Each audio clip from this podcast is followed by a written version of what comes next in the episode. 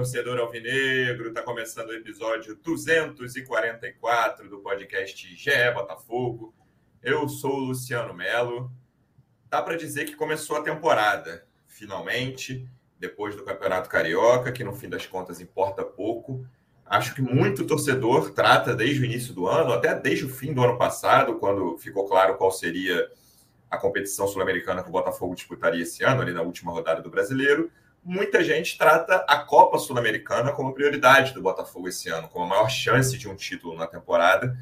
E dá para dizer claramente que a estreia esteve longe do que o torcedor imaginava. O Botafogo jogando o segundo tempo inteiro com um jogador a mais, empatou com um time muito fraco do Magajanes. É para ganhar do Magajanes com 11 contra 11. Imagina com 11 contra 10, um estádio sem pressão nenhuma, um time sem torcida, um time tecnicamente muito fraco e o Botafogo, mais uma vez, o Botafogo está colecionando jogos ruins, é impressionante esses, como, o que aconteceu nesses últimos dois meses, mês e meio do Botafogo. Acho que nem o torcedor mais pessimista, e eu sei que tem muito alvinegro pessimista por aí, mas acho que nem o mais pessimista imaginava o que aconteceu nesse período. E agora o Botafogo, claro que tem essa Taça Rio para resolver aí, mas o Botafogo tem Copa do Brasil e Campeonato Brasileiro na semana que vem. O Botafogo, o Depp fala no vídeo, já vou apresentá-lo aqui que esse jogo da Copa do Brasil vai ser chato. O Ipiranga e Erechim é um lugar que vai ter muito mais pressão do que aconteceu nessa partida contra o Magajanes. E eu vou, vou ousar aqui, nem ousar tanto assim, mas vou dizer já que o time do Ipiranga é melhor que o time do Magajanes. E depois é a Série A do Brasileiro, cara. São 38 rodadas, tinha um nível muito mais alto do que o Botafogo enfrentou até agora. E a gente precisa ver o que, que vai acontecer, como é que o Botafogo vai se preparar para essa maratona que vem, que começou ontem, na verdade, a gente está gravando aqui na manhã de sexta-feira. Já falei bastante, vou apresentar o nosso primeiro convidado, um dos repórteres que cobrem o dia a dia do Botafogo no GE. Como é que você está, Giba Pérez? Seja bem-vindo. Bom dia, Luciano. Bom dia, boa tarde, boa noite para todo mundo que ouve. Bom dia, Depp. Bom dia, Rafa. É, o jogo realmente. Assim, o Botafogo conseguiu irritar a torcida no jogo que era para ser tranquilo, né? Você tá com um a mais, você consegue fazer um gol logo depois. E depois consegue fazer um. Mais outro. É, consegue fazer um gol logo depois. Tinha tudo para ser um jogo tranquilo e com erros individuais e com incompetência coletiva também.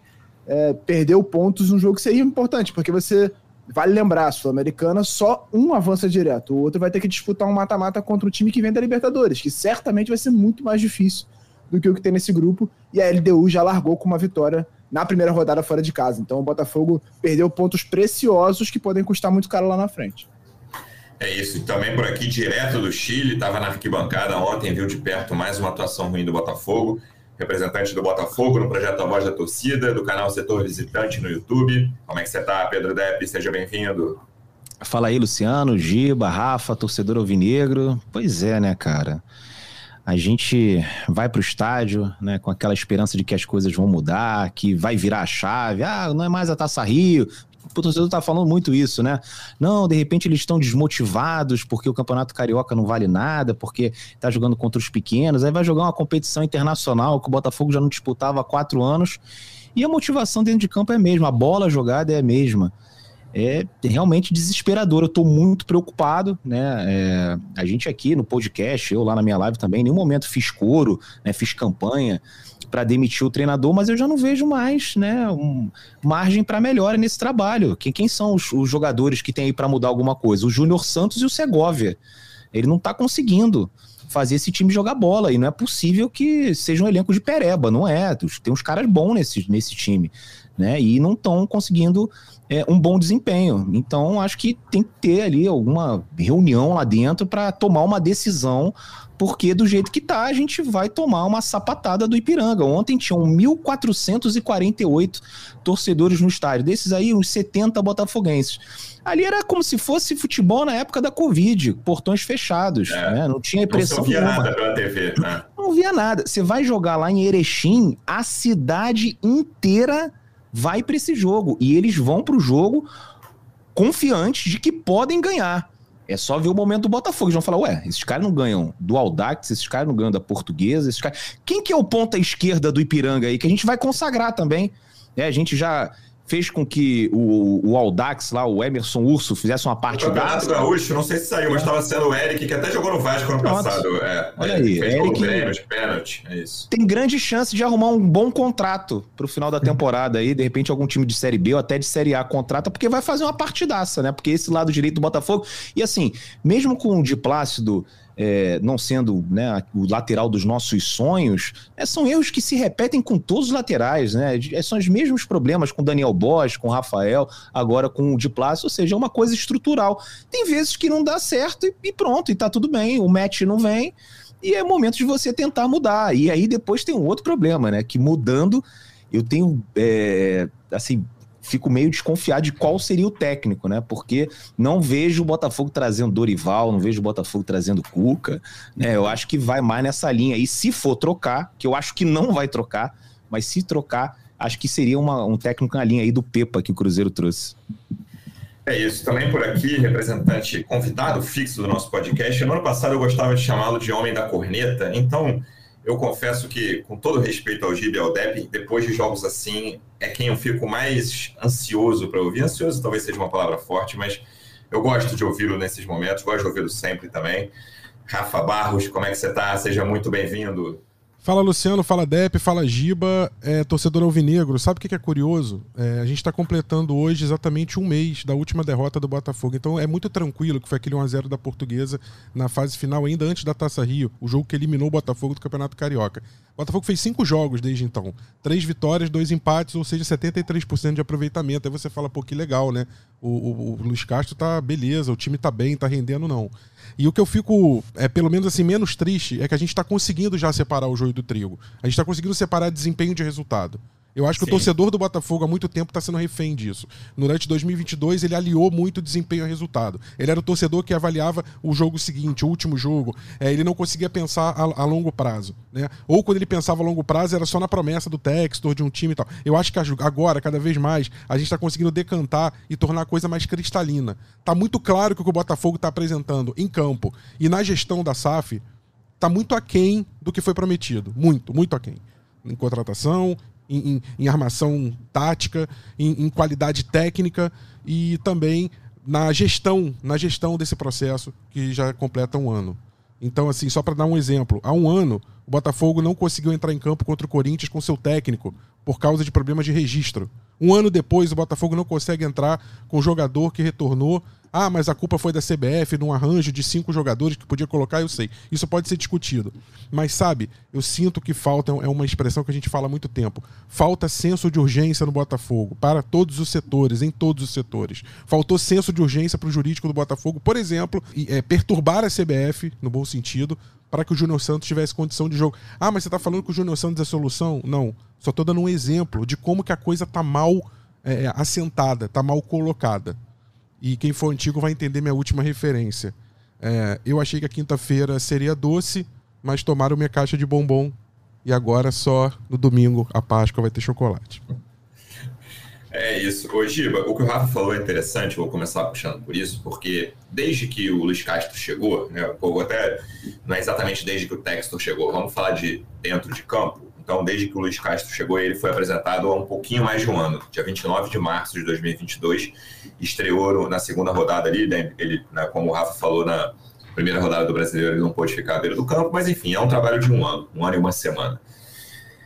Em todos os momentos, o botafoguense, o torcedor, ficou esperando não vou dizer uma miragem, mas era assim: ah, vamos esperar a janela do meio do ano. E ficou esperando corretamente, tá? Não estou criticando o torcedor que imaginou isso, não a janela do meio do ano vai reforçar, porque agora março, abril é muito difícil você trazer jogador da Europa. E a janela do meio do ano subiu o, o time em vários degraus ali, principalmente com o Tiquinho e Marçal, com o Eduardo. O Botafogo fez um bom segundo turno ali, uma reta final. A gente pode discutir se as atuações foram tão boas quanto os resultados, né? Teve algumas vitórias surpreendentes no sentido do que o time demonstrou em campo. Eu lembro uma do Bragantino fora de casa que me marcou, mas enfim, o Botafogo fez bons jogos, o Botafogo competiu muito bem no segundo turno, que é o que se espera, né? Eu, o que eu espero do Botafogo nessa Série A de 2023 é que consiga competir contra todos os times, ou consiga competir em 35 dos 38 jogos, se tiver três jogos em que ele, enfim, seja atropelado, é ruim, mas é um número aceitável. E aí virou o ano, havia muito, muitas promessas de o Botafogo vai investir mais no ano que vem, no caso 2023. E a janela do Botafogo, como a gente comentou muito nos últimos dois episódios aqui, é uma janela que se a gente falasse para qualquer torcedor em dezembro que seria essa janela, o torcedor falaria que a gente estava maluco, que chance zero, o Botafogo não ia se contratar só esses jogadores, o ponta direita titular não ia ser o Júnior Santos. Mas aqui estamos. E aí a gente começa a discutir eu quero deixar de lado nesse momento essa discussão com investimentos, ainda que ela seja fundamental, porque é o que decide jogo, né, várias vezes, mas rendimento contra times que têm a folha, que têm investimentos muito abaixo do Botafogo. E o que a gente tem visto no último mês é isso. E aí eu vou falar até do. Talvez o, o jogo que tenha começado a degringolar a história toda, que é o Flamengo lá, que é um, era um Flamengo pior que o Botafogo em campo, né? quando o Flamengo jogou contra os reservas em Brasília. Obviamente, o time titular do Flamengo hoje é melhor que o do Botafogo, mas desde ali o Botafogo enfrentou uma série de times piores do que ele. E aí a gente vem para cobrança em relação ao Luiz Castro, que eu acho que é o principal assunto entre os alvinegros, quase já há algum tempo, mas de ontem para cá, desde o fim do jogo, desde o meio do segundo tempo ali, desde que o Botafogo tomou o segundo gol, ficou muito claro que a gente tem, tem tido muita dificuldade de enxergar a evolução, né, Giba? A gente ontem na redação, eu, Rafa e Giba estávamos na redação durante o jogo, e ali aos 30, 35 do primeiro tempo, a gente fala, cara, a sequência de primeiros tempos que o Botafogo tem feito é um troço, assim, inacreditável. E a gente imaginava, pô, no segundo tempo tem melhorado um pouquinho, longe de ser brilhante. E ontem nem isso aconteceu, e acho que isso vai muito na conta do treinador.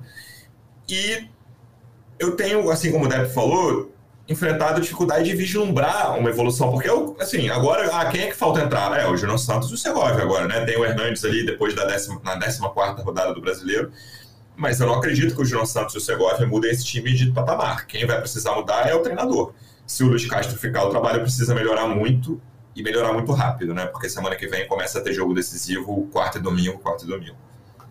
É, eu concordo. É, assim, o Botafogo tinha que ter feito mais investimento, isso é óbvio. É, obviamente aí entra toda uma questão financeira, todas as coisas que eles já tentaram explicar de certa forma ao longo desse começo de ano, de por que, que o investimento não foi feito, mas o, o elenco que o Botafogo tem deveria ser suficiente para fazer uma boa partida e vencer a Portuguesa com tranquilidade, fazer uma boa partida e vencer o Audax com tranquilidade, fazer uma boa partida e vencer o Magadianes fora de casa com um a mais com bastante tranquilidade. O elenco do Botafogo é um elenco para competir em nível de Série A e esses times não são níveis que competem em nível de Série C.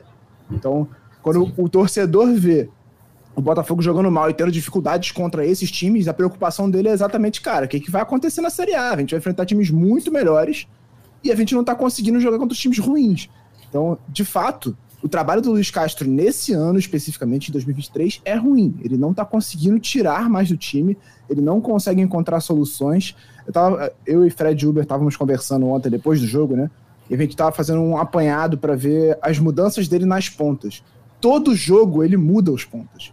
Ele teve é, uma sequência de dois jogos que ele repetiu só, que ele jogou com o Vitor Sá e Carlos Alberto, que foi ali é, Sergipe Portuguesa e o, um jogo anterior ao Sergipe, ele usou o, o, o Vitor Sá e o Carlos Alberto nesses três jogos em, em, sequência, mas de resto, durante toda a temporada, ele está sempre trocando os pontas. E ali no meio também, ele sempre mexendo muito no time. E eu entendo que existe uma lógica de você trabalhar com todo o elenco, mas eu acho que as coisas precisam ser pensadas de forma no desenvolvimento do time mesmo, né? Você precisa encontrar uma base antes de começar a fazer essas mudanças pontuais para manter o time funcionando. Eu acho que falta esse, esse senso de, de vamos diminuir a quantidade de coisa que a gente está fazendo, tentar fazer o básico para depois a gente avançar. Assim como foi no caso da Portuguesa, que ele precisava vencer para avançar até a semifinal do estadual, entrou pensando em fazer seis gols e não conseguiu fazer um. Então, eu entendo a revolta do torcedor com o que o trabalho vem sendo feito nesse começo de ano. O Botafogo de fato joga muito mal, o Botafogo não consegue fazer frente a rivais muito piores e aí vai gerando essa preocupação de, cara, o que, é que a gente vai ver no brasileiro? Eu acho que a preocupação do torcedor não é se vai ser campeão da Sul-Americana nesse momento, a preocupação é se vai conseguir ficar na Série A. Porque o desempenho do Botafogo nesse momento não leva a crer que ele vai conseguir disputar nada além disso.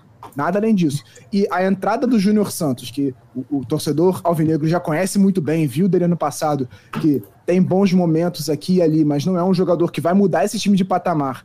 E o Segovia, que parece, assim, é, é um projeto, né? É um jogador com potencial técnico, mas que fisicamente ainda não, não deve conseguir competir em nível de Série A nos próximos meses e que precisa ser desenvolvido com calma. Colocar um garoto desse num time que não tem uma estrutura tática funcionando bem, só vai queimar ele. Então, o torcedor olha para esse tipo de reforço e pensa, cara, e aí? Sabe? Nenhum desses caras chega para resolver o problema. Não é um cara que vai mudar o time de patamar. Então, a preocupação vem muito em cima disso. E aí a janela é o que você falou, Luciano. Se o torcedor olhar os nomes que vieram na janela, ele consegue imaginar o Botafogo trazendo esses caras antes da SAF. São jogadores, é, são apostas do mercado sul-americano, é, de times pequenos, né? O, o Segovia vindo do Guarani do Paraguai, o Diego Hernandes que vem no meio do, do ano é do Montevideo Wanderers, não são caras que custaram tão caro assim, custariam tão caro assim para o Botafogo fazer uma aposta quando não era uma SAF. Então eu acho que a frustração em relação à, à direção vem disso e, e, em relação à comissão técnica vem do fato de não conseguir competir em, em, em nível baixo ainda. É, eu acho que qualquer coisa que envolvesse dinheiro era difícil na época pré-SAF, mas eu essa, essa janela foi assim, muito, muito, muito abaixo do que eu imaginei lá em novembro, dezembro. Aí pode ser ingenuidade minha, ou pode, podem ser as promessas que foram feitas de investimento foi eu não imaginava nada parecido com isso para essa janela. E aí, Deb, eu acho que o que não quero nem falar de copo meio cheio, que não é o momento, mas o que resta assim que você pode pensar, cara, não é desesperador, é exatamente olhar elenco. Eu acho, tenho certeza absoluta que hoje, dia 7 de abril, o elenco do Botafogo está muito longe de ser um dos quatro piores da Série A muito, assim, muito longe. O Botafogo tem Lucas Perry, o Botafogo tem Cuesta, o Botafogo tem Marçal, o Botafogo tem Eduardo, o Botafogo tem Tiquinho. Talvez sete clubes da Série A tenham cinco jogadores desse nível. Se bobear nem isso, seis. É, e aí a gente pode discutir a classe média do elenco do Botafogo ali, que aí eu acho que está bem mais abaixo do que de 12, 13 times da Série A. Mas esse topo do elenco do Botafogo é muito forte, na minha opinião, e é bem distribuído por, por setores, né? Se for pensar, não é tudo concentrado no setor defensivo nem no ofensivo.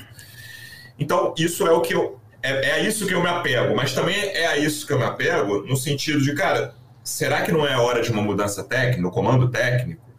Será que o Luiz Castro vai conseguir fazer esse time evoluir de uma forma que ele não conseguiu em momento algum, a não ser quando chegaram jogadores que que mudaram esse time de patamar ali na, no fim da segunda janela do ano passado, quando o Tiquinho estreia, né? O Tiquinho estreia, aquele jogo em Fortaleza, é o marco da virada do Botafogo no, no Brasileirão de 2022. E eu, a minha resposta hoje é: o Luiz Castro consegue fazer essa evolução? A minha resposta é não sei. Qual é a sua resposta para essa pergunta, Dev? Eu acho que não. Né? Eu, eu acho que ele não consegue mais. É, é, é, chato falar isso, né? É triste porque a gente torce pelo Botafogo, a gente quer o sucesso do clube. É, eu me identifiquei muito com o Luiz Castro, a comissão técnica, né? Todos os conceitos dele, as entrevistas que ele deu, pô, a gente praticamente maratonou né, todos os podcasts que o Luiz Castro participou e, e, é um cara que entende muito bem. Foi um dos destaques da cobertura do Sport TV na Copa do Mundo, né? Antecipou que o Brasil teria problemas contra a Croácia, ou seja, tem uma leitura de jogo né, que está ali, né? né, entre os tops né, do futebol brasileiro, o entendimento que ele tem do que acontece dentro de campo é uma coisa que você não vê em outros treinadores. Mas, cara, na teoria pode ser lindo, quando vai executar, quando chega na prática, a coisa não funciona, né? E às vezes acontece isso mesmo, né? E, e aí você pode falar assim: ah, poxa, tá faltando intensidade, é, o time tá pouco agressivo, né? Os jogadores é, errando. É, gestos técnicos são simples e tal, a bola queimando no pé. Cara, mas é isso, ele também não consegue tirar mais dos jogadores.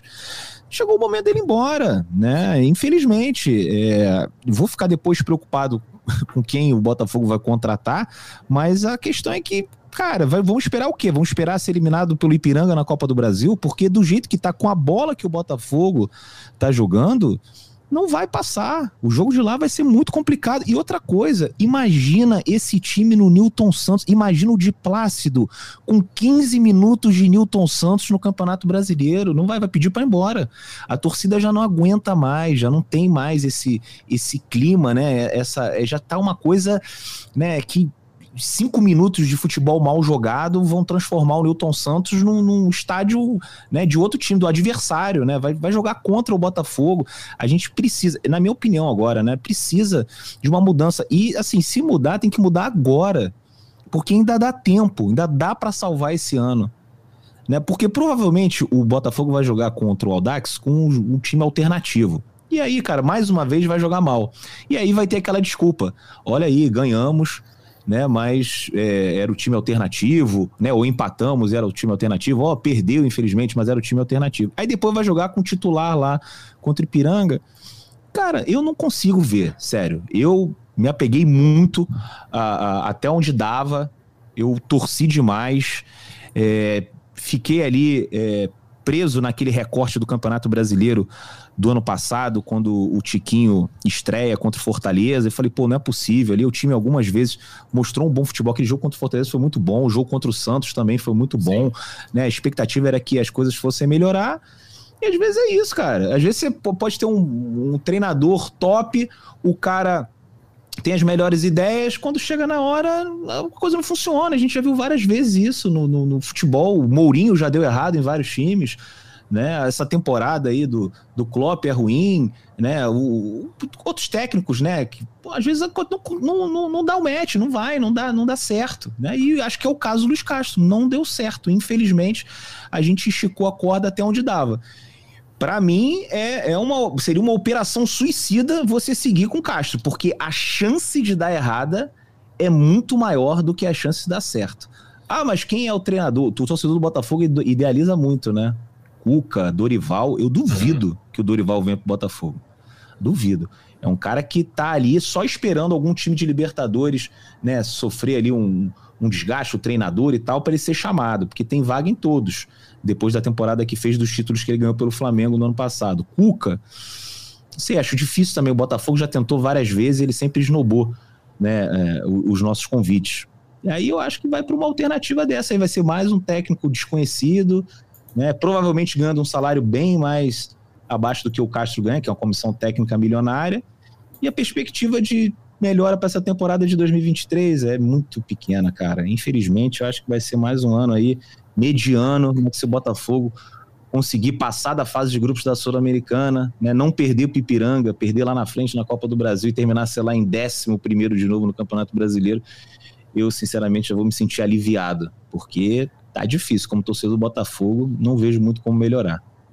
Rafa, eu falei que, eu não, que a minha resposta é não sei. A pergunta, o Luiz Castro pode criar essa evolução que o time tem condições, que esse elenco tem condições de entregar, mas eu tenho bastante certeza sobre a pergunta qual é a avaliação do trabalho do Luiz Castro até agora, de um ano e uma semana. E para mim é um trabalho ruim.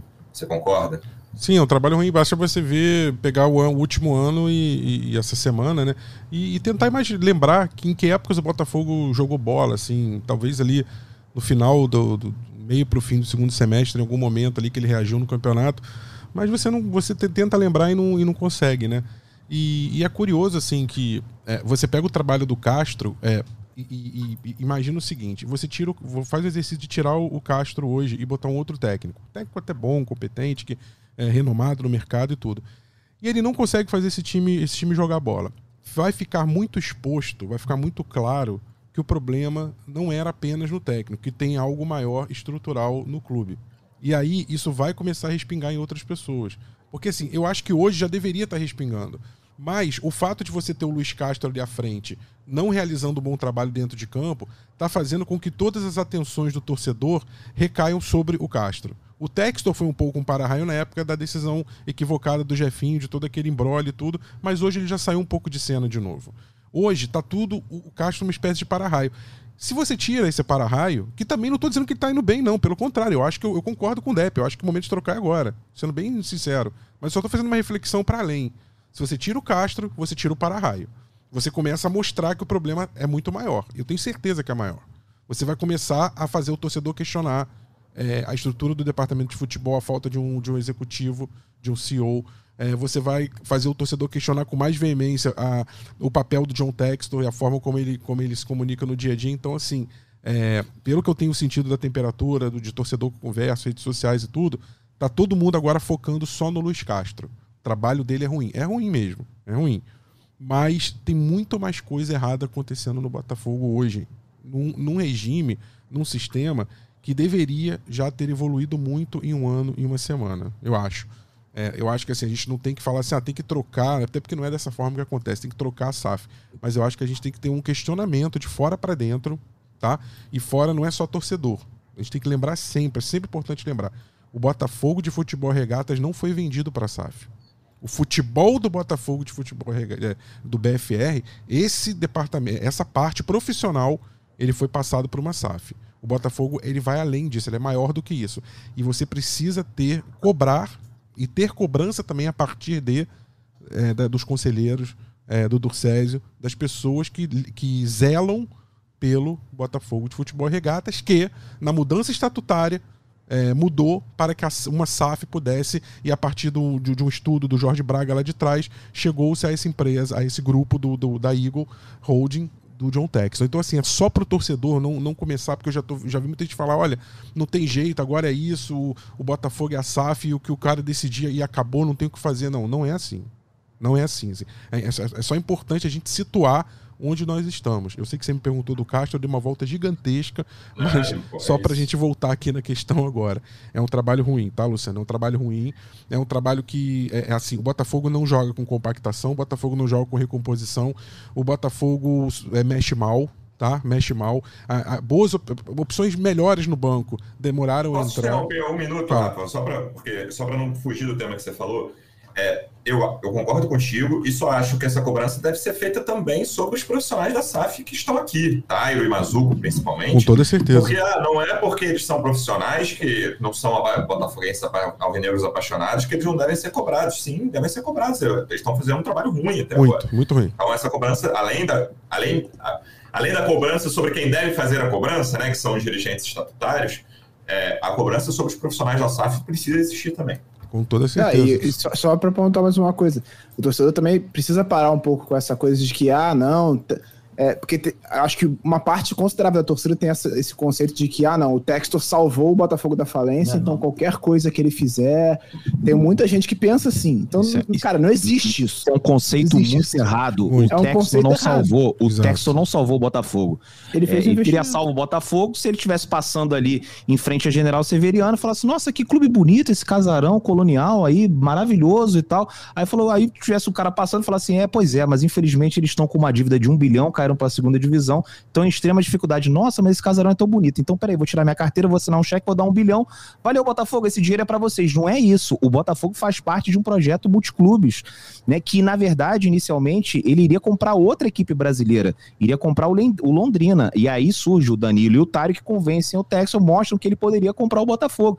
Então, ele é um investidor. Ele tá comprando. E o Botafogo, com o exemplo do Bahia, do Vasco, do Cruzeiro, se não fosse o Textor, seria outro. Então ele tem que ser cobrado. O Textor não é salvador da pátria, mas aqui no Brasil a gente tem mania, né?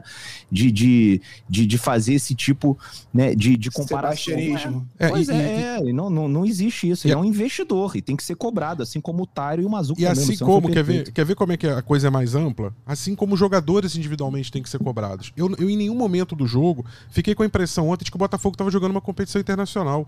Botafogo jogou com sangue doce, cara. Não teve um lance. O campeonato. Terceira rodada do Carioca. Terceira rodada da taça, da taça Rio ainda, né? Nem do Carioca. Porque, assim, cara, o lance da expulsão, vou dar um exemplo, o lance da expulsão do jogador do, é, do Magajanes, ele só acontece porque o VAR chama. Não tinha um jogador do Botafogo para reclamar quando o jogador tomou amarelo. Eu não vi um lance. O, o, o Botafogo ir. Eu, eu, não tô falando de jogar sujo, eu tô falando de jogar dentro da regra. Eu não vi os jogadores se incomodados com a arbitragem. Eu não vi, eu não vi jogador dando aquela entrada mais dura. No lance do Tietchan, o Tietchan tem uma falha grosseira, que nem é comum dele. Uh, tocou, meio que tocou sem olhar. Mas no momento que o atacante, que o atacante do, do domina a bola, eu, eu não vi nenhuma menção a tentar fazer uma falta e parar a jogada ali de uma outra forma. É, o Botafogo aceitou passivamente tudo que aconteceu na partida.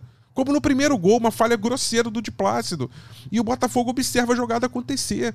Então, assim, gente, é sul-americana, cara. O espírito é o mesmo da Libertadores. O Botafogo pré-SAF ganhou do Audax italiano no Chile, de 2 a 1 O Botafogo ganhou do Sol de América no Paraguai, de 1 a 0 E o Botafogo ganhou do Defensa e Justiça, que já era a base do trabalho, né? Que, que, que acabou é, levando o time até uma conquista de, de Sul-Americana depois. Então, ganhou de 1 a, é, de 1 a 0. Então, assim, Não, de 3 a 0 3 a 0 1 a 0 aqui, é 1 a 0 aqui, 3 a 0 lá e 1 a 0 é. aqui. Então, assim, gente, o Botafogo pré-SAF jogou melhor, não foi só resultado, ele jogou melhor o do Rodrigo Pimpão lá e tal. Ele jogou melhor do que esse tá jogando. Então, gente, assim, quando eu falo é questionar a SAF, é questionar o Luiz Castro, é questionar o comportamento dos jogadores, é questionar a compreensão tática do time, que não tem. O time não se agrupa, o time não recompõe, o time não, não encontra as melhores soluções, o time não toca a bola de primeira, a não ser pro lado e para trás. Que time, que, que equipe é, gente? Parece que os jogadores entraram ontem. Começaram a se conheceram semana passada. Gente, o Marlon Freitas em campo. O cara tá pesado. Parece que ele acabou de chegar, que ele não passou por condicionamento físico nenhum. Ele parece que tava jogando com, com tênis sem, eh, sem trava. Sabe quando você entra em campo com de society com aquele tênis de, de trava baixa, você não consegue se equilibrar em campo? Gente, alguma coisa tá errada. Alguma coisa tá muito errada e tem que ser explicada. E a gente tem que cobrar de todo mundo. É do Luiz Castro, sim, mas é da SAF, é dos jogadores, sim né, que estão ali fazendo o trabalho diário, semanal. É, é, é, gente, todo mundo tem que ser cobrado. As, as, cobranças têm que ser divididas, porque senão agora a gente vai cair no papo de que fora Luiz Castro, fora Luiz Castro, e aí entra outro tá tudo bem. Não tá tudo bem. Não. É, a gente está num momento, e isso eu também não imaginava que acontecesse em abril de 2023, que o Botafogo vive um momento muito ruim fora de, dentro de campo, a gente tem falado aqui, né? O episódio tratou quase todo sobre isso até agora. Mas fora de campo a gente tem pouca perspectiva, né? Até essa história de ah, a próxima janela, que virou, né? O torcedor ficou, ficou desde, desde que o Textor chegou, o torcedor pensa muito na próxima janela e hoje não há qualquer expectativa sobre a próxima janela, né? Que vai abrir dia 3 de julho aí, depois das 13 primeiras rodadas do campeonato. Tem a expectativa já certa do Diego Hernandes, mas fora isso, né? O que você imagina que, ah, não, essa janela aí vai investir muito? Não, assim, é, o, se, se tomar por conta, por base a última janela, tem risco de perder algum destaque, né? Desses aí do topo do, do elenco que eu falei que o Botafogo tem, tudo bem que são jogadores mais velhos, mas né, do jeito que a coisa anda, não é impossível o Botafogo perder nessa janela de, de julho a agosto um destaque do time, porque foi o que aconteceu na última e a gente não sabe como vai estar o time até lá. E aí, só para a gente falar um pouquinho mais de, de dentro de campo, Giba, é, é, assim, o torcedor tem uma implicância que às vezes a gente é um, jogador, vamos lá, direto. Gabriel Pires é um tema que a gente já falou algumas vezes aqui no podcast e acho que foi até um pouco meio, meio unânime e contraditório, né? A maioria do, do, das pessoas que participam desse podcast considera exagerada a, a cobrança ou a implicância da torcida com o Gabriel Pires mas ontem não dá nem para considerar muito exagerada, né? Eu queria falar desses dois jogadores, do Gabriel Pires e o de Plácido. Acho que dois episódios atrás eu falei que estava cedo para cornetar o de Plácido, que eram três jogos só, mas olha, não acho que ontem me falaram assim, o melhor lateral direito do elenco do Botafogo é o Daniel Borges, na disputa com o Rafael e de Plácido, assim. É uma disputa muito complexa, cara, assim, não, não consigo dizer quem é o melhor, sinceramente. O Daniel Borges pelo menos tem a bola parada ofensiva, ainda que seja muito ruim defensivamente. Os outros dois eu não consigo ver nenhuma qualidade, nenhum, nenhum ponto positivo como é a, a bola parada do, do Daniel Borges. E são dois jogadores que ainda estão buscando espaço. O Gabriel Pires está há mais tempo e num jogo que eles podiam ter, se destacar, né? O de Plácido, eu sinceramente não sei nem se tem condições de se destacar, mas o Gabriel Pires tem futebol ali. E é um jogador que entrega muito pouco, pouco intenso. É um jogador que atua com uma postura como se ele fosse um craque absurdo, e eu acho que isso que incomoda muito o torcedor, isso é uma coisa subjetiva, né? Mas eu tenho essa impressão de que o Gabriel Pires entra em campo como se ele fosse o, o Modric, o Kroos, titular absoluto do Real Madrid há 10 anos, e ele nunca conseguiu ter essa, essa carreira. E o Di Plácido é um jogador que, ao que tudo indica, vai passar longe de resolver o problema na lateral direito do Botafogo. É, eu comecei falando sobre o Pires, eu acho que eu falei sobre ele aqui no primeiro podcast que eu participei, que é um jogador que tecnicamente ele tem qualidade. Você vê quando ele bate na bola que ele sabe o que ele tá fazendo, só que eu acho que o que mais incomoda é justamente isso que você falou, Luciano. Ele tem uma postura em campo de um jogador que acha que é craque de bola e que nunca conseguiu entregar isso em nenhum momento e ele parece não lidar muito bem com as críticas da torcida, assim. Eu sei que é difícil você lidar com, com esse tipo de coisa, assim, todo mundo pegando muito no seu pé o tempo todo, mas ele parece que não lidar muito bem com isso, ele parece ficar irritado com as vaias, com a torcida pegando no pé dele. E ele falta a ele dinâmica, falta a ele, como o, o Rafa falou, sangue, aquele jogador que quer jogar. Ele tem talento, mas ele, o, o, futebol é feito sobre. O Luiz Castro fala muito isso, né? Que o futebol ele tem quatro, quatro é, dinâmicas ali, que é o psicológico, o físico, o técnico e o tático. O Pires, ele físico e psicológico, aparentemente, ele, ele não consegue entregar. Ele não consegue entregar em alto nível nesses dois aspectos. E aí ele compromete o funcionamento do time. A gente viu isso ontem. Eu não, sinceramente, não entendo, não consigo entender o fato dele ser titular, porque, para mim, o meio-campo com Tietchan, Lucas Fernandes e Eduardo contra a Portuguesa no 3 a 1 funcionou bem. Não foi, oh meu Deus, uma maravilha do universo, mas funcionou bem. O Lucas Fernandes deu dinâmica, ele deu velocidade nesse meio. O Eduardo infiltrando muito na área, deu, deu uma opção de ataque ali junto com o Tiquinho. Isso está funcionando bem. É, se tem alguma coisa que está funcionando bem no Botafogo hoje, é essa dupla Eduardo e Tiquinho. E eu não consigo entender essa, essas mudanças que o Castro fez depois desse jogo. Foram dois jogos, ele botou o Marlon Freitas no último jogo contra o Aldax e botou o Gabriel Pires agora. Acho que ele precisa ter uma estrutura primeiro para depois mexer nessas peças. E eu acho que a questão do Gabriel Pires é justamente essa. Ele não lida bem com as críticas da torcida e ele não tem dinâmica para fazer esse meio-campo, fazer esse time funcionar. Ele é um jogador lento, pesado e não consegue fazer a técnica dele se sobressair muito por conta disso também. Sobre o de Plácido, eu sinceramente, eu tô há quatro meses na cobertura do Botafogo e eu não, nesses quatro meses eu tentei buscar uma resposta e ainda não consegui entender por que, que o Botafogo abriu mão do Saravia. Saravia era craque? Ótimo lateral, lateral de seleção? Não, mas ele é melhor do que os três juntos. Ele é melhor do que os três juntos. Ele é melhor que o Rafael, ele é melhor que o, que o, que o Daniel Borges e ele é melhor do que o de Plácido. É, você não tinha um, uma solução, mas ele era um, um, ponto que você sabia o que, que ele fazia bem e o que, que ele fazia mal e ele podia entregar alguma coisa para esse time. Aí você abre mão dele, você não consegue trazer nenhum reforço, você traz um, um jogador que tem 29 anos, era do Lanús, não tem grande destaque, e desde que ele chegou, ele já falhou três vezes em gols do adversário. É, não, não tô aqui para crucificar o de Plástico, ele pode se recuperar, ah, se estabelecer isso. no time e tal, mas desde Apenas que ele entrou, ele jogou mal. É isso. Desde que ele entrou, ele jogou mal e, e comprometeu pelo menos três vezes a defesa do Botafogo. Então, o de Plácido é. não vai aguentar 15 minutos de Newton Santos. Quando ele jogar ali na frente da leste inferior. É. Se ele fizer que o que ele fez ontem já, é. a torcida já vai começar a vai ele com 15 minutos de jogo. É, cara, essa questão da lateral direita, o Saravia fez um, uma temporada ruim ano passado, o segundo semestre dele. O, o Saravia tinha um salário muito alto, né? É. O benefício talvez não compensasse assim, né? E, mais e a gente tratava a lateral direita como um defeito, né? Como um ponto fraco, como era. E com ele, e continua sendo sem ele. É uma, é uma posição meio. Meio não, né? Posição bem difícil. Ah, só para ressaltar, eu não sou fã do Saravia, eu não gosto sim, sim, dele. Entendi. Era crítico dele, só que, cara, a reposição é. foi pior. É. Aí Mas dos três, pensar... ele, desses quatro aí, ele é o melhor. Se você pensar quem é o melhor lateral direito do mundo, é difícil de achar, cara. Um ano atrás, uma galera respondeu o Cancelo, que saiu, do, foi, virou reserva do City, hoje é reserva do Bayern. É complicado de achar. A Argentina campeã do mundo tem laterais fracos, fracos. O Montiel, que para o nível daqui é bom, mas não, não, no nível mundial é fraco. Você, quem é que você pensa aí? A França foi campeã com o Pavar e aí é, improvisou lateral na última Copa. É muito difícil pensar, cara, assim, os, os grandes times do mundo, Carvajal, Barcelona improvisa direto também, Manchester City Walker. Quem é? O Alexander Arnold no Liverpool é ótimo ofensivamente, defensivamente é uma tragédia. É complicado. O Hakimi, vai lá, talvez seja o melhor, né? O Hakimi do PSG. E aí, é, é o Hakimi que é, que é, quase, é quase um ponta, né? Ele não é um lateral do... assim, ele é um cara muito é, mais. Mas assim, a gente não tá pedindo. É o, é, é, o Fagner há mil anos, né? Quase toda a seleção do Campeonato Brasileiro desde é isso 2010, que eu falar. sei lá. É o Fagner, não é o lateral direito. Ou o Marcos Rocha. É o mas, Fagner assim, é o Marcos o, Rocha desde 10 anos. O torcedor do Botafogo não tá pedindo um top, né? Assim, se viesse um lateral nota 6. O problema é que esses caras aí são nota 2 pela bola que eles vêm jogando, né? Sim. A decepção com o Rafael.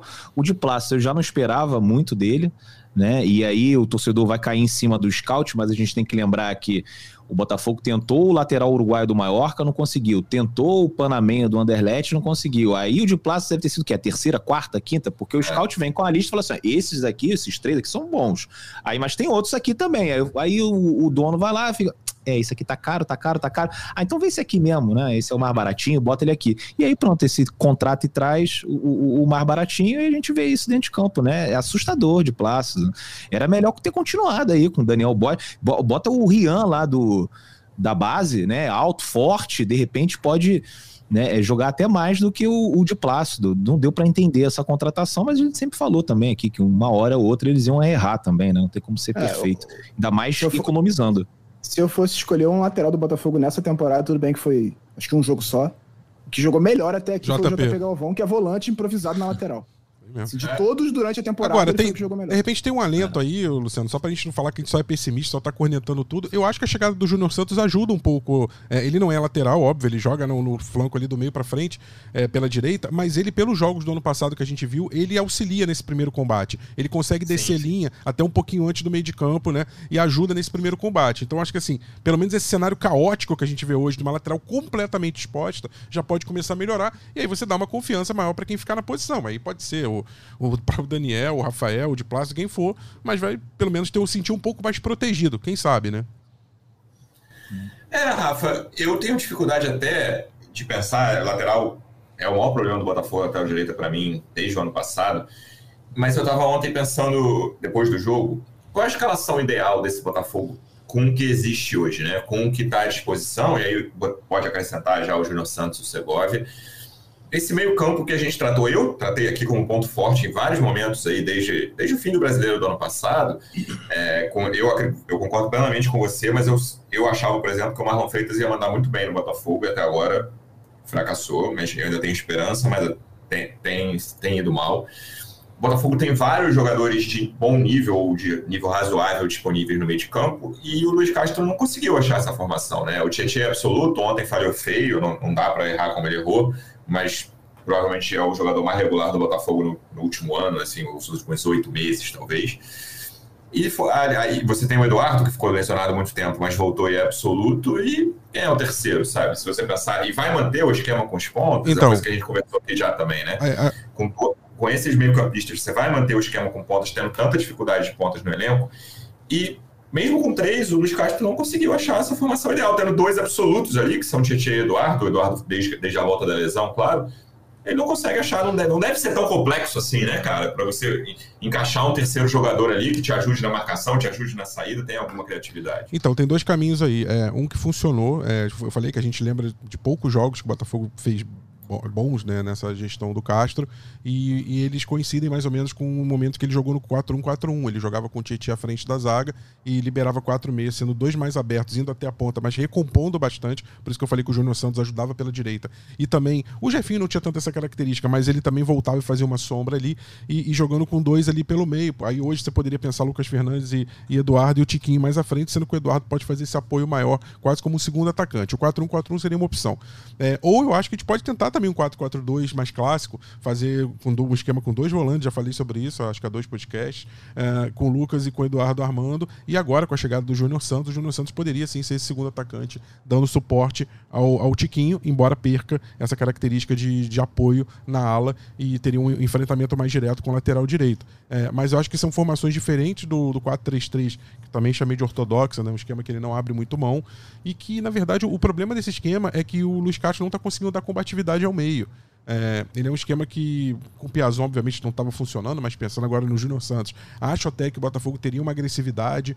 É, eu estou desconfiando que o Luiz Henrique está começando a virar a chavezinha aos poucos. Isso pode ser bom para o Botafogo. Sim. Eu estou sentindo que ele está se soltando aos poucos. Ele já está fisicamente. Demorou a entrar ontem também. Demorou a entrar. Ele está fisicamente, está tá melhorando a condição física. Ele está ganhando confiança, tá conseguindo dar num contra um dribles melhores. Então pode ser que ali o Botafogo comece a achar um caminho com o Luiz Henrique na esquerda e não com o Vitor Sá, que também não, não entendi a, a insistência com ele, né, imensa. Embora ele que tenha feito a pressão no primeiro gol, que saiu do Tiquinho, foi a pressão dele ali que a bola foi recuperada. Mas enfim, é, Luiz Henrique na esquerda, de repente com o Júnior Santos na direita e, e, e, o Tiquinho ali. Você tem uma, uma linha também de três, só que o problema não é essa linha de três da frente. O problema é que o Botafogo fica desguarnecido no meio. O Botafogo fica no, no, no, no mano a mano, né? No, do, o Tietchan fica sobrecarregado, isso é uma coisa que a gente tem falado muito, e aí dificulta a, a recomposição defensiva do Botafogo. Então acho que o Botafogo pode pensar em, em, em proposições táticas diferentes. O 4-1-4-1 funcionou bem ano passado em alguns jogos. Ou até o próprio 4-4-2 jogar com duas linhas tradicionais de quatro e o Júnior Santos apoiando mais ali na frente o Tiquinho. É, eu diria que a formação que ele tem usado não é nem tanto um 4-3-3, é quase um 4-2-4, porque o Eduardo aí fica muito na frente colado com o Tiquinho. E aí eu acho que é isso que tá meio que é, enfraquecendo o meio campo do Botafogo. O Eduardo vai muito, e aí na recomposição, obviamente, ele demora, ele não é um jogador de, de muita velocidade, ele é um, um jogador bem completo, mas ele serve quase como um segundo atacante, você tem uns pontos muito enfiados, você fica só com o Tietchan e mais alguém ali no meio que quando foi o Lucas Fernandes, ele tinha uma, uma mobilidade para dar esse combate, mas ontem o Gabriel Pires não teve e o Marlon Freitas no jogo contra o Audax também não teve. O time melhora contra o Audax no segundo tempo quando sai o Marlon Freitas. Se entra o Lucas Fernandes, o time melhora. Sim. É. Quando fura essa primeira linha de pressão, vira um Deus nos acuda, né? O Botafogo até ali com o Eduardo e Tiquinho, né, tem tido um relativo sucesso. O último gol saiu né, do, da pressão ali que iniciou com, com o Vitor Sai, depois o Chiquinho né, aproveitou ali a bobeira do goleiro, mas depois é, é aquele lance que a gente vê: os caras furam essa primeira linha, o meio-campo está completamente desguarnecido, aí talvez o jogador que pudesse auxiliar o Tietchan seria o Danilo Barbosa, mas é, tem um jogador com problemas físicos, né? A gente não dá para contar com ele. É, e ele até foi bem quando jogou, cara. Eu gosto do Danilo Barbosa. Acho que ele poderia ser importante e titular nesse time. E aí, esse, esses gols que a gente vem tomando são os mesmos desde o ano passado, né? A gente viu com o Daniel Borges, a gente viu com o Rafael e agora a gente tá vendo com um de Plácido. Né? Eu lembro que o jogo que o Rafael voltou, se eu não me engano, foi contra o Juventude. Ele entrou no segundo tempo, o Daniel Bosch estava muito mal. Cara, a gente tomou gol por ali também. Né? A gente falava, pô, é culpa do Rafael, tá fora de forma, não tá jogando nada. Aí agora entra o de Plácido, são os mesmos gols. E assim, são os gols que a gente toma e os gols que quase a gente toma. Porque a portuguesa e o Aldax tiveram várias oportunidades muito parecidas, muito parecidas. E ontem o Magadianes ele entendeu esse jogo do Botafogo, essa fragilidade do Botafogo e aproveitou aproveitou. É inacreditável. Ontem, se fosse 11 contra 11, provavelmente teria dado Magalhães. Eu sei que o Botafogo desse uma sorte. E depois tem que ouvir o Castro na coletiva dizer que o Botafogo controlou o jogo. Que jogo que o Botafogo controlou? O Botafogo jogou 40 minutos com um jogador a mais. Enquanto estava 11 contra 11, quase 70% de posse de bola para uma equipe que é a 14 no campeonato chileno. Né? Então, assim, muito pouco, sabe? Cara, infelizmente, na minha opinião, não deu match. A gente tá aqui falando, falando, falando, e, e vai continuar os mesmos problemas. Pode colocar esse, esse trecho aqui, bota no repeat. Eu nem venho na segunda-feira, depois do Audax, coloca isso aqui de novo. Aí contra o Ipiranga e Erechim também. É isso, cara. Infelizmente, não rolou, não deu certo. Rafa, hoje, né, novamente, 7 de abril, qual é a tua perspectiva para o Campeonato Brasileiro, do Botafogo, claro? Cara, a minha perspectiva para Campeonato Brasileiro do Botafogo hoje, eu sinceramente eu não sou é, fatalista, assim, ah, vai brigar para não cair. E também não acho que a gente tem que ter assim, ah, o Botafogo vai brigar para Libertadores. O meu, a, meu, a minha perspectiva é muito parecido com o que você falou ano passado, quando você projetou o brasileiro. Que você foi muito honesto e falou assim: olha, é, eu acho que o Botafogo vai ficar ali no meio da tabela, em décimo lugar. Quase que você cravou, cara, por uma posição. Por um gol que o Botafogo tomou, você não cravou. Se o Botafogo tomasse um gol a menos, ele seria décimo no saldo de gol. É, porque o que o, o que o retrato está mostrando é mais ou menos isso. Eu falei de um, um, um medidor, né, que, que, é bem impreciso, mas você pegar os 20 clubes do, até agora do Campeonato Brasileiro, o que, que eles fizeram ao longo da temporada nos estaduais e tirar essa média de aproveitamento, o Botafogo hoje tem a décima primeira. Então é mais ou menos a mesma fotografia do ano passado. Você pode dizer, poxa, mas esse ano é um campeonato mais difícil, tem, tem camisas mais pesadas. Mas eu acho que essas camisas mais pesadas também trazem problemas administrativos suficientes para atrapalharem um pouco essa caminhada. Eu acho que o Cruzeiro não vai ter um horizonte tão tranquilo, o Vasco não vai ter um horizonte, porque eles estão se é, a, a, é, adaptando ainda a um, regime novo, o próprio Bahia com a SAF também lá é, do, do, do, Grupo City. Então, assim, eu, eu acho que todos esses clubes que estão implementando o SAF vão ter uma certa dificuldade. Eu até brinquei, falei a batalha das SAFs ali, né? Meio que na, na parte de baixo da tabela. Mas acho que o Botafogo, por ter largado um pouco na frente, ter uma certa vantagem de, de um, pelo menos um pouquinho mais. Ele não aproveitou como deveria. Eu acho que se fosse uma corrida, o Botafogo já deveria ter botado 40 segundos nesses clubes aí, né? Mas ele botou talvez 10, 15, né? Botou muito pouco. Mas acho que ainda assim, se você olhar outros clubes ali, Cuiabá, Goiás, é, eu acho que o Botafogo pode ficar ali no meio da tabela, meio para baixo, tá? Eu acho que ali entre décimo e, e décimo quarto, mais ou menos naquela posição. Não sei se correndo hoje, abril, tá? 7 de abril. Ao longo do campeonato a gente vai toda hora dando um refresh em um F5 nessa, nessas previsões. Mas hoje eu acho que é uma perspectiva de meio para baixo da tabela, mas sem, na minha visão, sem risco é, de rebaixamento agora. Tá? Não, não, vejo, não vejo pelo elenco que o Botafogo tem. É claro, é o, que, é o que o Depp falou. Você vai manter esse técnico? Você vai manter essa filosofia de trabalho? Aí fica complicado. Agora, se você troca, se você é, muda e aproveita o elenco que o Botafogo tem, é, que não é nada de outro mundo, mas é um elenco que, que é mais qualificado. Se você pegar jogador por jogador, que acho que pelo menos metade dos elencos do Campeonato Brasileiro, um pouquinho mais, eu acho que dá para o Botafogo Sim. brigar ali do meio, no meio da tabela sem susto de rebaixamento, mas também sem projetar nada muito além disso, não. Depp, quero saber a sua opinião sobre isso. do jeito que tá jogando, pelo amor, não vai ganhar de ninguém. Não, não vai passar do Ipiranga do jeito que tá jogando. A não ser que dê uma sorte, às vezes acontece. Com cinco minutos de jogo, né? O, zagueiro do Ipiranga corta com a mão uma bola na área que entrar, é expulso, o Botafogo faz o gol de pênalti e aí pronto, aí passamos, ganhamos do Ipiranga. Não tá, cara, não tá jogando absolutamente nada, não melhora. E, e assim, o Eduardo voltou já tem um tempo, né? O Lucas Fernandes voltou já tem um tempo. É, os contratados, não vejo como assim, um grande upgrade aí nesse time, né? Cara, para mim vai continuar mais do mesmo, né? O Botafogo é, vai ter dificuldades contra o São Paulo. E ontem o Botafogo, o torcedor do Botafogo ainda ficou mais machucado, né? Porque o São Paulo ganhou com dois gols do Erisson. Né? A gente não tem um reserva pro Tiquinho Soares, enquanto isso tá lá o Erisson fazendo gols na Sul-Americana pelo São Paulo. Né? Espero que ele não possa jogar contra o Botafogo né? nessa primeira rodada do Campeonato Brasileiro. Mas o Botafogo inicia, assim, psicologicamente, né, assim, lá embaixo, sabe? E eu não é, isso, é- vejo. Isso me preocupa, é. cara. Mais, muito é, mais cara. que elenco e tal. É pois como o time. É. Aí perde o primeiro. E, tipo, o Botafogo perdeu a primeira rodada no ano passado. Tudo bem que demorou a reagir, não foi uma reação imediata, mas você, você nós imaginávamos que a qualquer momento viria essa reação. Não. Esse ano, se, se começa mal, emplaca uma sequência ruim, eu tenho dificuldade de, e, de vislumbrar a reação. E vamos supor, vamos lá, vamos colocar assim que depois daquela sequência contra o Vasco e Flamengo, né? O Botafogo né, teve aquelas expulsões contra o Vasco, perde para o sub-20 do Flamengo, aí joga contra o Sergipe. Aí perde para o Sergipe e é eliminado da Copa do Brasil.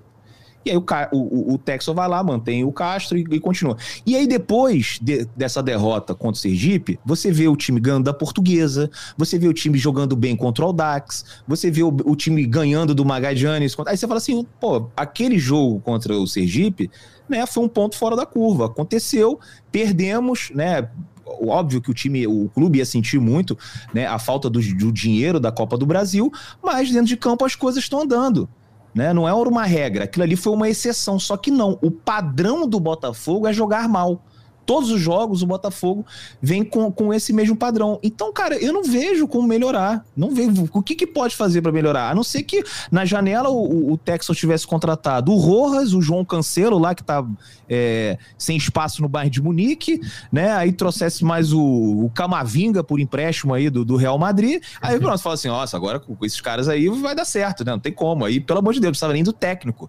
Né? Botava lá o Montenegro de treinador, como ele queria contra o Cuiabá naquela Copa do Brasil, e as coisas iam dar certo. Mas não. É, vieram é, Júnior Santos, Segovia, aí esses outros caras que a gente já tem aí, o Carlos Alberto. Qual a diferença? Carlos Alberto, até um cara que tá aqui hospedado no mesmo hotel que eu, ontem tá falando, né? Pô, é um Vinícius Lopes com um vidro elétrico, né? Assim, não mudou muito o, o, o, patamar das coisas. Então, com esses caras que tem, eu acho que a tendência é você continuar jogando mal e tendo muitas dificuldades. Só que a gente está tendo dificuldade com o time de Série B, C, D, né, contra o time do Campeonato décimo Chileno. Quarto tá, colocado do Campeonato Chileno. Chileno. Vai jogar contra o São Paulo, vai jogar contra o Bahia, vai jogar contra o Flamengo, vai jogar contra o Palmeiras, vai jogar... Cara, não vejo, né, é, não, assim, na, pelo menos na minha visão, né, minha opinião, não vejo esse time, né, fazendo um campeonato tranquilo no, no, no Brasileirão, não, cara do jeito que tá. E assim, é, eu acho que a gente não tem um elenco ruim, a gente tem bons jogadores, uma base boa. Né, que depois em junho pode até melhorar, junho e julho, né? Quando, quando, julho, quando abre a janela, julho desculpa. Abre, é, é, julho que abre a janela, pode melhorar. Ah, mas até lá a gente vai sofrer muito. E às vezes é isso, às vezes você precisa dar uma chacoalhada. Que não necessariamente é, é, é, é, a solução, que é, vai dizer que vão cravar aqui que vai dar certo, né? Eu não esqueço nunca daquele cara do Internacional, o diretor, né? Demitiu o técnico antes do, do Grêmio Inter e falou que o Inter precisava de um fato novo, aí foi lá e tomou de 5 a 0 foi, foi um negócio desse, né? Às vezes você é. demite e as coisas não dão certo, mas eu acho que do jeito que tá também não vai dar, e talvez seja melhor você encontrar né, uma, uma outra solução que passa pelo técnico, porque hoje você não consegue mais contratar, a janela já está fechada, não tem como chegar nenhum reforço, não tem o que fazer, cara. É, o, tem voo fretado, tem um gramado bom para você treinar lá no Lonier, né? Agora o campo do Newton Santos também, pô, impecável depois da obra. Tá tudo direitinho para esses caras jogarem. E ainda assim não, não conseguem mostrar um futebol, porra, minimamente digno, né, do torcedor assistir. Hoje em dia assistir jogo do Botafogo é um troço insuportável. Né? Pelo amor de Deus, ninguém aguenta ver um jogo do Botafogo mais, né? Imagina que o cara que torce pro outro time, a gente vê porque a gente é obrigado, né? Porque a gente gosta, tá amaldiçoado aí até o resto da vida. Agora, pelo amor de Deus, muito ruim, cara, sério, muito ruim esse futebol que o Botafogo vem mostrando. É, eu não consigo ter também a expectativa de um campeonato tranquilo por enquanto, não. E mas posso, assim, acho vislumbro. Existe um mundo tranquilo, não é um metaverso, não é nada, em que o Botafogo termine o brasileiro em sexto lugar. Assim, esse mundo é viável, mas hoje é difícil de enxergar, assim. Como é, é a mesma coisa, não é um metaverso, mas também não é impossível, assim torcendo, batendo na madeira, não é possível que o campo termine em 17, entendeu? É, e aí é, é, é, desesperador, é tudo que não pode acontecer. Então hoje eu tenho, eu, sei lá, minha previsão seria 12, 13, mas eu também não consigo enxergar um campeonato tranquilo, não. E vamos ver, é, tem, uma, tem esse jogo do Audax aí, como o Depp falou também, acho que não, vai ser, não vão ser os titulares. E a gente vai imaginar o que, que vai acontecer e como o Botafogo vai começar esse campeonato brasileiro. A gente volta na segunda-feira, então. Lembrando que esse jogo do Audax é domingo, às quatro da tarde, em Volta Redonda. O Botafogo joga pelo empate, venceu a primeira partida por 2 a 1 um. Vamos ver o que, que vai a campo. E semana que vem tem Ipiranga e tem São Paulo. A temporada começou. Chiba, obrigado mais uma vez pela presença e até a próxima. Forte abraço, Luciano, Rafa, Depp, um abraço para todo mundo que está ouvindo. Vamos torcer por momentos melhores do Botafogo, que o futebol não seja sofrível, como falou o Depp, porque é o que é nesse momento. É isso, Depp. Obrigado mais uma vez pela presença. Boa viagem de volta e até a próxima. Valeu, e já emendo com outra, né? Domingo tem volta redonda. É isso. Vamos lá. Um grande abraço aí para todos vocês. Tamo junto. Rafa, obrigado mais uma vez pela presença e até a próxima. Valeu, Luciano, valeu, Dep, valeu, Giba, valeu, torcedor Alvinegro, até a próxima. Torcedor Alvinegro, obrigado mais uma vez pela audiência, até a próxima, um abraço. Partiu, louco, Abreu, bateu!